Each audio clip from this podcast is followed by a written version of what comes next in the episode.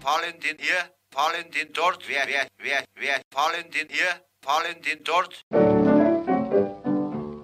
Radfahrer und Verkehrsschutzmann. Aufnahme für die Reichsrundfunkgesellschaft 1940.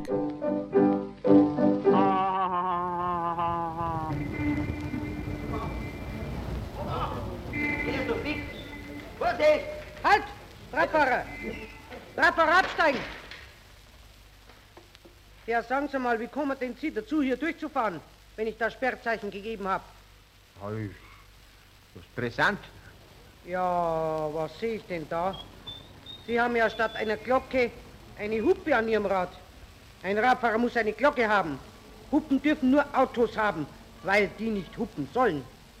Mei hupen, die hupt ja nicht, da, hörst du? Ja, wenn die Hupe nicht hupt, dann hat doch die Hupe gar keinen Sinn. Doch, ich spreche ja dazu. Wenn ich ein Zeichen geben soll, dann, dann drücke ich auf den Gummiball auf, ne? So, so. Ne? Und sag dazu, Obacht, Vorsicht! Aha. Ja, und dann haben Sie, wie ich hier sehe, eine große elektrische Glühbirne am Rad, wie man es zu Hause in der Wohnung hat. Ja, Die hat ja doch mindestens 220 Volt.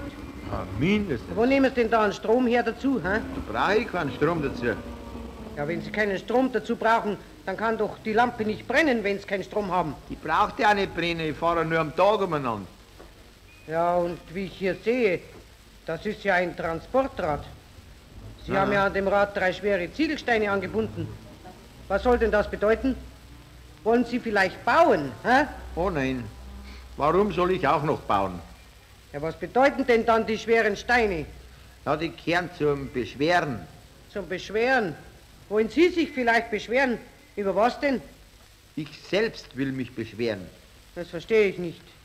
Ja, das ist, das ist, ist sehr einfach, nicht? Damit ich beim Gegenwind besser fahren kann. Ich bin immer sehr mager, wissen Sie, ich wiege nur ein Zentner 15 Pfund, ich bin furchtbar leicht. Jetzt gestern früh zum Beispiel, da ist ein recht starker Sturmwind gegangen. Und da wollte ich nach Sendlingen auffahren mit meinem Radl, ne? Und durch den Wind bin ich nach Schwabingen untergekommen. Ah, da habe ja. ich meine Steine nicht dabei gehabt. Jetzt hören Sie aber auf. Erzählen Sie mir keine Märchen. Wie heißen Sie denn, hä? Wieso? Da werden auch nicht gefragt, was ich heiße. Wie Sie heißen, möchte ich wissen. Wurtelbrümpft. Wie?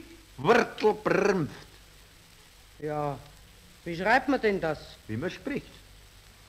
Das ist aber ein eigenartiger Name. Ja, aber trotzdem heißt es so. Den Namen kann ich ja gar nicht schreiben. Ist ja viel besser, wenn Sie mir nicht aufschreiben. Lassen Sie mir wei- weiterfahren, ich hab's präsent, ich hab's Ihnen schon gesagt. Na, Also, dann, dann fahr's weiter. Ja, schön. Also, auf Wiedersehen. Ah, was ich sagen wollte, Herr Schutzmann. Hallo, Ja, was denn? ich soll Ihnen einen schönen Gruß ausrichten von meiner Schwester.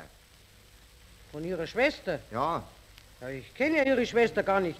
die kennen Sie nicht. Na, freilich kennen Sie meine Schwester. So eine kleine, so eine schlanke. Vor 14 Tagen ist sie mit der elektrischen durch eine Hauserstraße gefahren.